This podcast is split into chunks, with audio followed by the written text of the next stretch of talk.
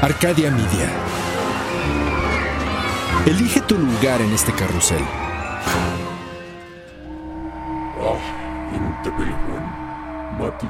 Hay una historia que se cuenta detrás de la historia. Secretos que las piedras susurran a la vuelta de la esquina. Secretos de seres y ciudades cuyas sombras dejan huellas sagradas que persisten en el tiempo. Relatos de nahuales que se transforman y se elevan por la noche.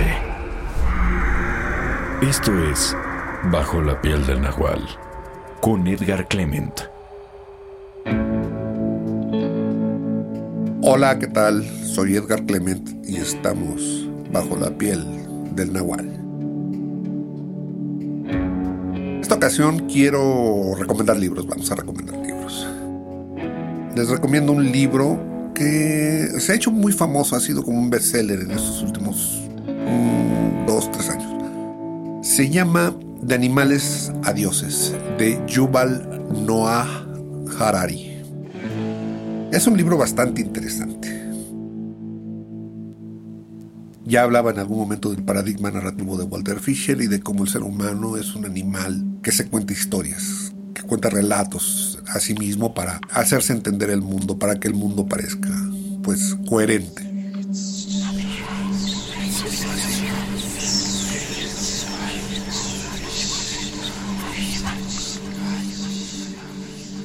Y bueno, Yuval Noah Harari hace una especie como de historia del conocimiento en este libro. Y este libro habla básicamente de eso, de cómo el ser humano empieza con este ejercicio de comunicación verbal, de comunicación cultural, de comunicación, y poco a poco va pasando de la palabra hablada al lenguaje simbólico. Yuval Noah Harari habla de la revolución cognitiva en el momento en que el ser humano empieza a combinar sus ideas para generar ideas nuevas.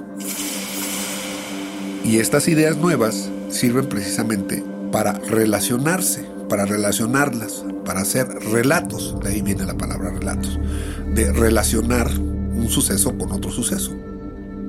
Y entonces, bueno, pues también empieza Yuval Noah Harari a hablar de cómo se fue desarrollando el cerebro, y una de las cosas bastante interesantes, bastante interesantes, y es una conclusión a la que él llega, es de que la gran cantidad de masa cerebral que tenemos la utilizamos básicamente para contar chismes. Suena medio raro, pero así es. A ver, no voy a explicar. La idea es la siguiente. El ser humano es un animal gregario, es un animal que se junta en grupos, es un animal que divide el trabajo, es un animal que para justificar la división del trabajo tiene que contarse historias, pero sobre todo tiene que saber en qué posición, en qué lugar y cuáles son los sentimientos del resto de los miembros de su manada.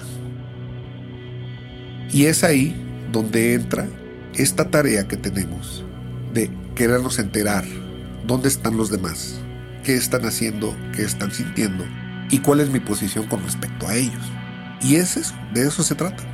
El cerebro humano, en su mayoría, se utiliza para eso. Por ahí hubo en los 70 un dicho por ahí que el ser humano solo utilizaba el 10% de su cerebro. Y bueno, empezaron ahí a jugarse esas teorías un poquito, eh, pues no demostradas.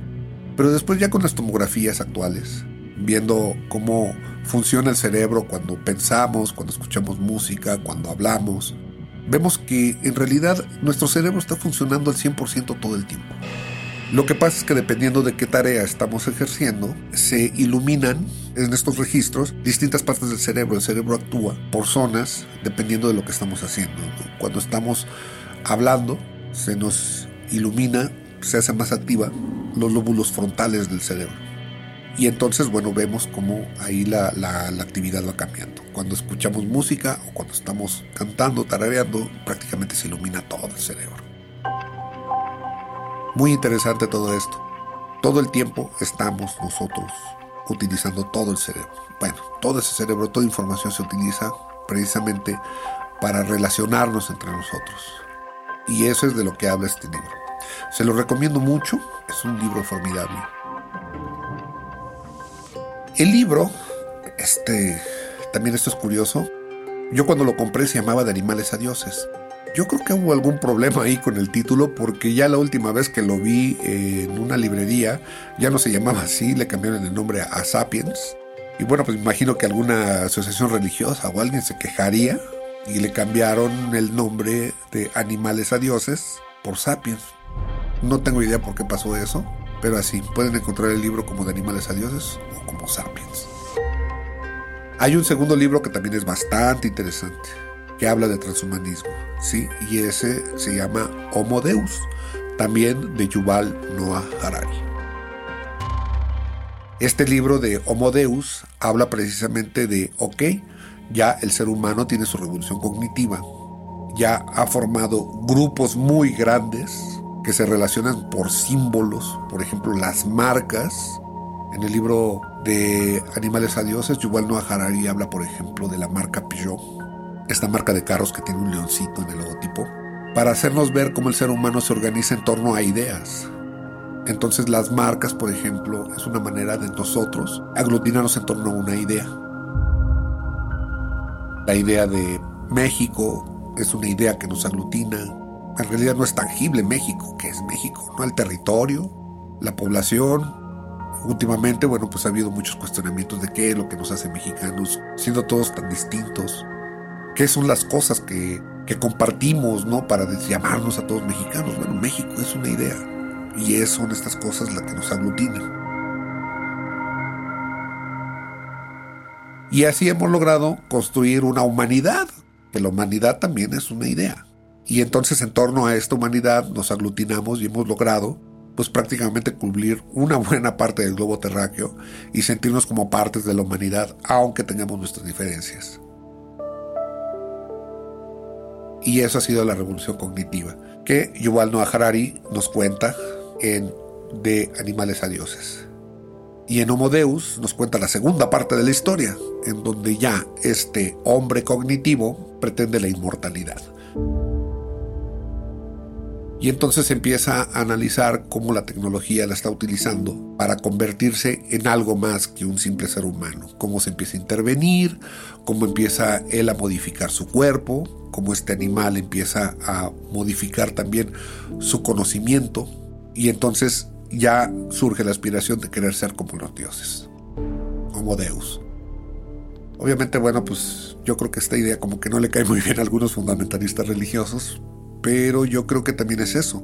Si seguimos un poquito esta idea de la construcción de los relatos y la construcción del el mito para fijar nuestros comportamientos, yo creo que parte de este avance tecnológico, parte de esta idea e incluso parte este invento que se llama Dios, en realidad lo que está haciendo es fijarnos una meta para nosotros dirigirnos ahí. Y es ahí como nosotros también inventamos la posibilidad de que los hombres puedan ser dioses. Hemos fijado a Dios como una meta a seguir. Y entonces esta revolución cognitiva nos está llevando en ese sentido. Sería como un poquito la, la vocación que nos hemos inventado, la historia que nos estamos contando hacia dónde queremos ir. Queremos conquistar los planetas. Queremos ser inmunes a las enfermedades. Queremos ser por siempre eternos, por siempre bellos. Queremos vivir para siempre. Quizá Dios es una idea que nos hemos inventado para movernos hacia allá. Quizá más que el ser que nos inventó es lo que nosotros inventamos para reinventarnos. Ah, no lo sé, pero a mí me gusta esta idea esta idea en donde los hombres en algún momento podremos llegar a ser dioses.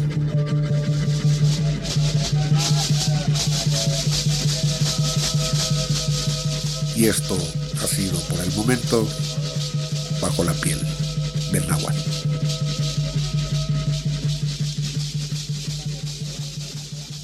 Entre mitos y realidades, esta historia ha sido contada. Ahora es tuya. Bajo la piel del nahual. Relatado por Edgar Clement. Esculpido por Edwin Irigoyen. Elevado por Luis Eduardo Castillo. Creado en Wetback Audio, México. Arcadia Media.